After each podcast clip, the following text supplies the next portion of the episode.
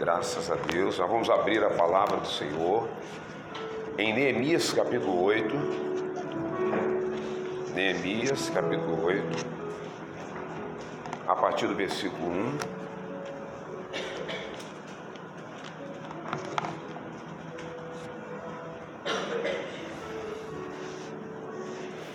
Neemias 8, a partir do versos 1. Glória a Jesus. Neemias vem logo após segundo Crônicas, Esdras.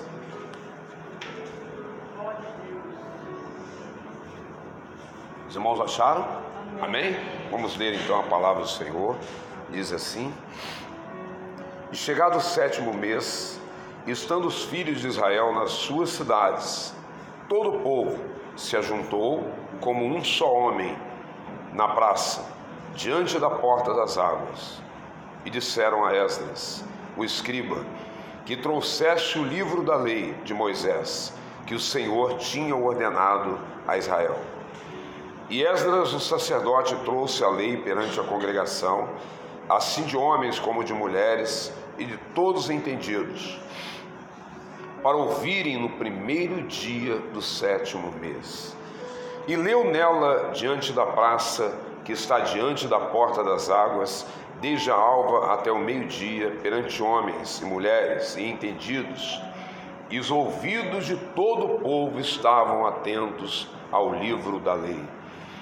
E Esdras o escriba estava sobre um púlpito de madeira que fizeram para aquele fim, e estavam em pé junto a ele, à direita, seis levitas, à esquerda, sete levitas com sacerdote, vamos citar os nomes e Esdras abriu o livro perante os olhos de todo o povo, porque estava acima de todo o povo, e abrindo ele, todo o povo se pôs em pé. E Esdras louvou ao Senhor, o grande Deus, e todo o povo respondeu: Amém, Amém, levantando as suas mãos. E inclinaram-se e adoraram ao Senhor com o rosto em terra. E Jesus, Jesua, Bani, Serebias, Jamim, Acube, Sabetai, Odias, Mazéias, Quelita, Azarias, Josabade, Anã, Pelaías e os levitas ensinavam o povo na lei. E o povo estava no seu posto. E leram no livro da lei de Deus, e declarando, explicando, sentido, faziam que lendo se entendesse. E Neemias, que era o governador, e o sacerdote Esdras, o escriba, e os levitas, que ensinavam ao povo, disseram a todo o povo: Este dia é consagrado ao Senhor, vosso Deus, pelo que não vos lamenteis, nem choreis, porque todo o povo chorava, ouvindo as palavras da lei. Versículo 10: Disse-lhes mais: Ide, comei as gorduras, bebei as ossuras e enviai porções aos que não têm nada preparado para si, porque esse dia é consagrado ao nosso Senhor. Portanto, não vos entristeçais, porque a alegria do Senhor é a vossa força. Vamos ler o último, a última frase. Portanto, não vos entristeçais, porque a alegria do Senhor é a vossa. Poder se sentar, meus amados. Louvado seja o nome do Senhor. Meus irmãos, é interessante porque que se cita aqui no versículo 1 do capítulo 8 que é chegado o sétimo mês. Né? É, que, que tem a ver o sétimo mês com a palavra, com aquilo que Deus quer falar ao nosso coração nessa manhã? O primeiro dia do sétimo mês, irmão sabe o que significa o primeiro dia do sétimo mês? Alguém sabe sobre curiosidade? Primeiro dia do sétimo mês? O primeiro dia do sétimo mês é o Rosh Hashanah, é o ano judaico. Então, neste primeiro dia, até o décimo dia, são dez dias de preparação, em que toda a nação judaica e todos os judeus espalhados pela face da terra se preparam meditando no arrependimento, no perdão dos pecados, durante dez dias. E quando chega no décimo dia, que é chamado Yom Kippur, é o dia do perdão. Nesse dia, toda a nação judaica jejua 24 horas, sem comer, sem beber.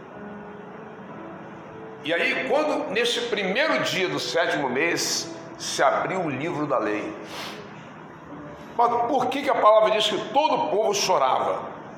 Porque esse povo ficou 70 anos no exílio babilônico, sem ter nenhum acesso à lei de Deus. E quando eles voltam do exílio, pela permissão de Deus, Deus fala, é passados os 70 anos, como foi profetizado. Quando eles voltam, e quando se abre o livro da lei, eles choram e pranteiam, porque havia saudade de ouvir a palavra de Deus, havia desejo no coração de ouvir. E depois de 70 anos eles poderem ouvir a palavra de Deus, a lei sendo aberta diante de todo o povo, os levitas ensinando, lendo e ensinando, eles liam e ensinavam ao povo. Diz a palavra que o povo, o povo pranteava, chorava de tanta alegria. E aí diz a palavra aqui que Esdras, os sacerdotes e escriba, ele diz ao povo: Ora, não choreis, porque esse dia ele é consagrado ao Senhor. Não choreis, se alegrai. O título dessa mensagem é Alegria do Senhor é a nossa força. A alegria do Senhor é a nossa força. Então ele dizia que todo o povo, vocês vão agora para suas casas, comam e bebam do melhor que vocês tiverem, e deem para aqueles que não têm nada preparado para si, porque todo o povo tinha que se alegrar quando foi aberto o livro da lei. E aí, meus amados, quando nesse primeiro dia do sétimo mês, e durante esses dez dias, é tocado o chofar. E existem três toques do chofar. O primeiro tequiá, o segundo chevarim o terceiro terroir. São três toques do chofar. O primeiro toque do chofar, que é o tequiá, é um toque prolongado, longo. Esse é o primeiro toque, toque mais prolongado, mais longo. O segundo toque, que é o chevarim, é um, são três toques, né? como se fosse lamento, né? como se fosse o povo ali se lamentando, né? com suspiro. E o, o, o terceiro toque, que é o terroir, esse toque são nove toques curtíssimos, mas são intercalados os três, a, a trombeta tocando, o chofar tocando, e todo o povo se alegrando no Senhor. Então, meus amados, quando Deus ele nos fala acerca de arrependimento sincero, que eu quero dizer para os irmãos uma coisa: o arrependimento sincero que é gerado no seu coração, no meu coração, alegra o coração de Deus. Aleluia. Quando você se põe diante de Deus, se arrepende com sinceridade da alma, isso toca o coração de Deus e tocou o coração de Deus, porque havia arrependimento por aquilo que eles fizeram de errado, eles se arrependeram. E Deus começa a operar e alegrar o coração dele. Por isso que a palavra diz aqui que a alegria do Senhor é a nossa força. Quando há arrependimento sincero, Deus se alegra e opera em seu favor. Então, ouvir a palavra de Deus esquecida, muitos anos esquecida, os judeus que retornaram do exílio foram tomados de grande comoção e choraram ali, prantearam perante o Senhor, e houve arrependimento. E em 2 Coríntios 7,10, irmãos e irmãos abrirem, não precisa abrir. Paulo afirma: a tristeza, segundo Deus, produz arrependimento para a salvação, que a ninguém traz pesar, mas a tristeza do mundo produz morte.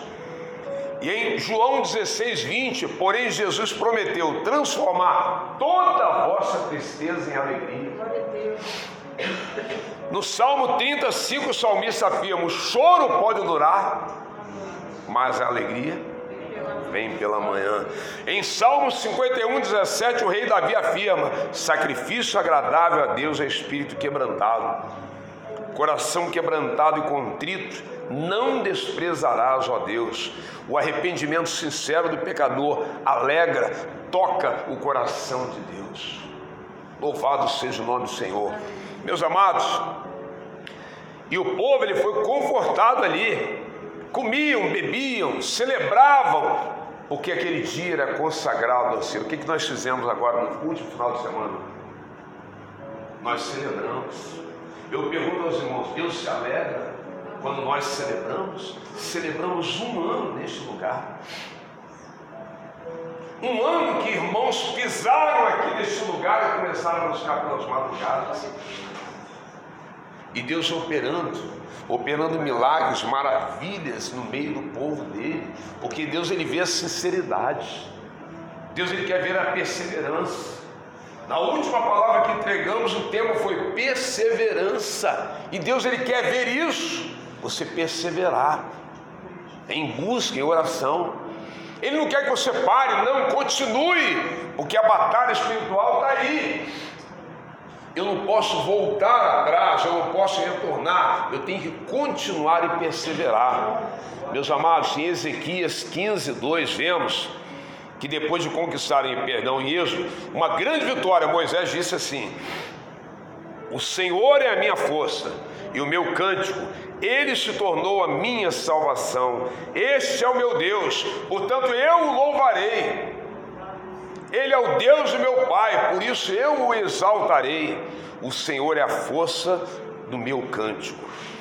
Em 1 Samuel 2:1 Ana, que chorava, que pranteava, porque a sua, né, aquela que era que era casada também com Elcana, Penina, zombava dela, porque ela não podia ter filhos.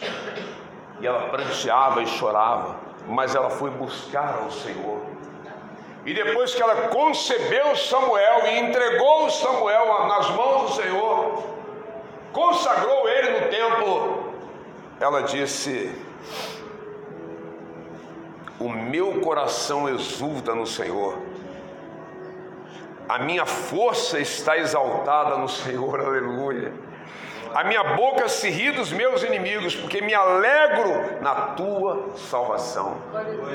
Então Deus, ele, o Senhor, ele se alegra, né? Ele se alegra com a nossa alegria quando nós buscamos a face do Senhor, quando nós nos arrependemos e o arrependimento é sincero. A alegria no coração de Deus e Ele trabalha em nosso favor. Ele começa a trabalhar em nosso favor. E podemos dizer, meus amados, que quando o Senhor se alegra conosco, nós somos fortalecidos.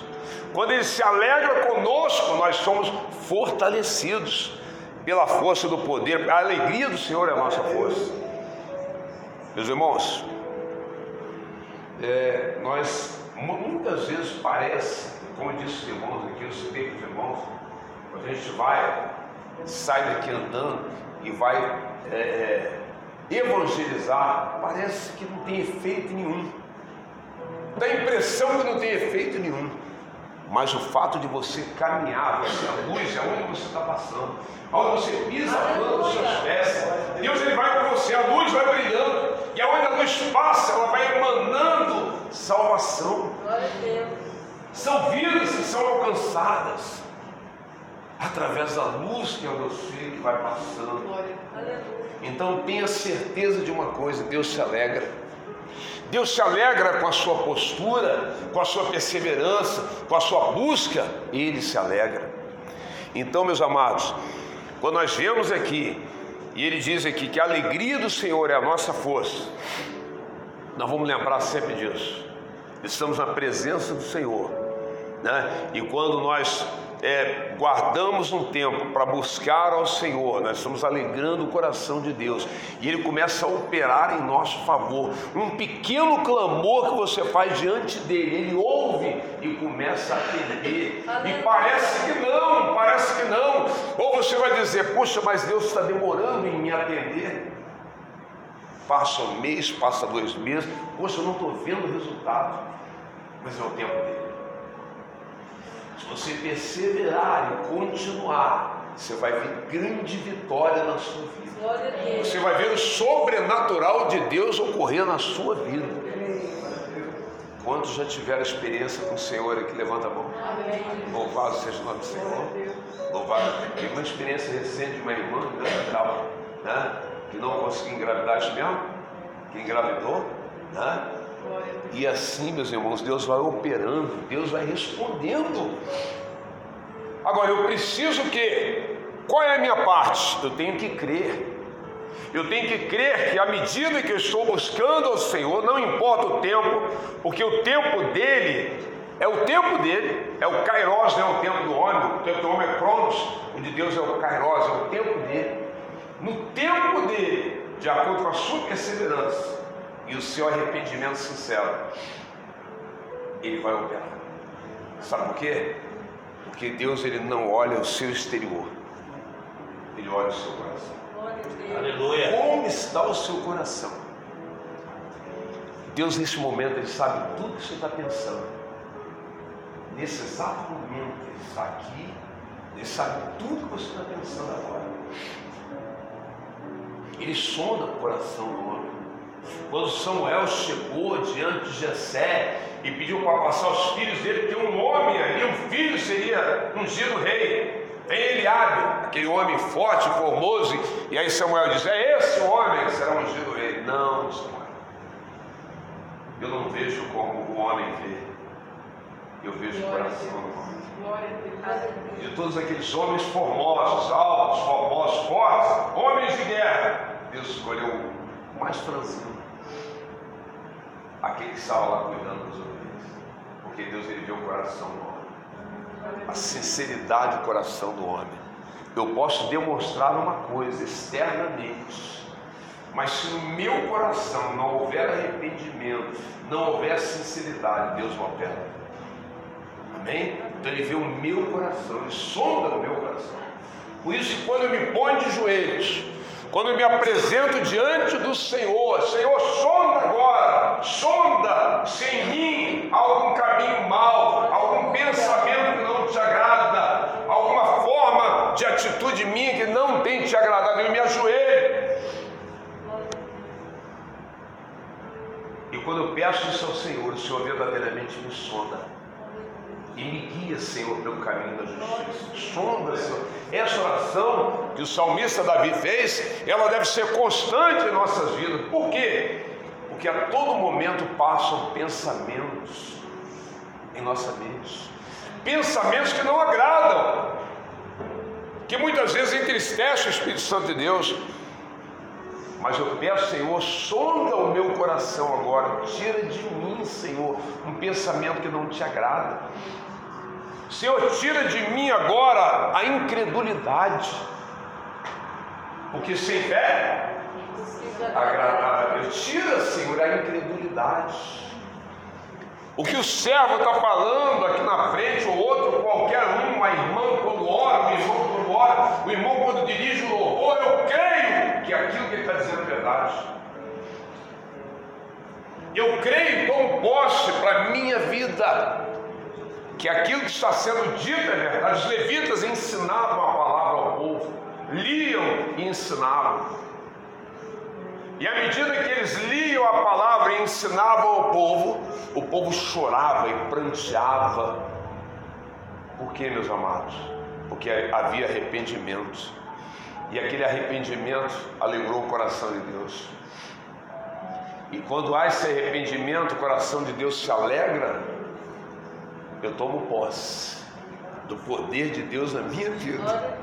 E eu sou fortalecido através deste poder. É assim. Então, em meu coração, na minha vida, Deus sonda, Ele perscruta, Ele vai lá no interior, Ele sonda, Ele sabe o que estou pensando. E Ele opera de acordo com aquilo que está em meu coração, com a minha sinceridade, Ele vai operar. Amém? Amém? E com a perseverança, louvado seja o nome do Senhor. Então, meus amados, a alegria do Senhor é a nossa força. A palavra diz assim: os irmãos guardarem, deleita-te no Senhor e Ele satisfará os desejos do seu coração. O que é deleitar-se no Senhor? Quando ele diz deleita-te no Senhor, é eu na presença do Senhor me alegrar com Ele me regozijar. É a alegria de poder estar aqui na manhã, às seis horas da manhã, louvando, buscando. Isso é deleitar-se do Senhor. Amém? E Ele, a palavra de Ele, sou eu, a palavra, Ele vai satisfazer os desejos do seu coração. À medida que você deleita-te no Senhor, então guarda a alegria do Senhor, é a vossa força, é a nossa força. O povo se alegrou, o povo se alegrou no Senhor quando abriu o livro da lei e a palavra diz mais à frente que Deus operou grandes coisas e grandes milagres, né? todas as vezes que o povo se dobrava diante do Senhor. Então, quando nós é, guardamos o um momento, por exemplo, eu vou dar outro exemplo aos irmãos, outro exemplo aos irmãos aqui agora. Eu não busco ao Senhor só para a minha vida, não, eu nem devo fazer isso, não posso. Eu tenho muita necessidade minha que eu preciso que sejam supridas. Mas se eu buscar só para mim, eu sou o quê? Egoísta. Então, outra coisa que Deus se alegra, quando eu busco em função do meu irmão que é necessitado. Quando eu estou orando por pessoas necessitadas, por exemplo, existem agora, nesse exato momento, crianças lá na África, os irmãos foram para a África agora, morrendo de fome. Não tem? Tem lá morrendo de fome. Eu tenho que lembrar de orar por aquelas vidas. Eu falei para os irmãos, existem agora, nesse momento, dentro de prisões, almas clamando. Eu tenho que orar por elas. Existe neste momento, em países como a Coreia do Norte, vidas aprisionadas que querem, clamam a Deus e não há como entrar porque o país é comunista, persegue mata. Eu tenho que orar por essas vidas. E quando eu faço isso, eu alegro o coração de Deus. E aí o versículo, ele ocorre na minha vida e na sua vida. O que disse, o que a palavra diz aqui, a alegria do Senhor é a vossa força. Então, quando o Senhor se alegra na minha conduta, né, através da minha conduta, se alegra com, com a minha vida, se alegra com a vida da igreja, o Senhor opera de forma tão maravilhosos. Né? Não deu para colocar aí não, né? Amém? Mas amém, só para os irmãos terem uma ideia, né? Esse som que os irmãos estão vendo aí, ó, é o tequiar. Ó. Imagina a trombeta, a trombeta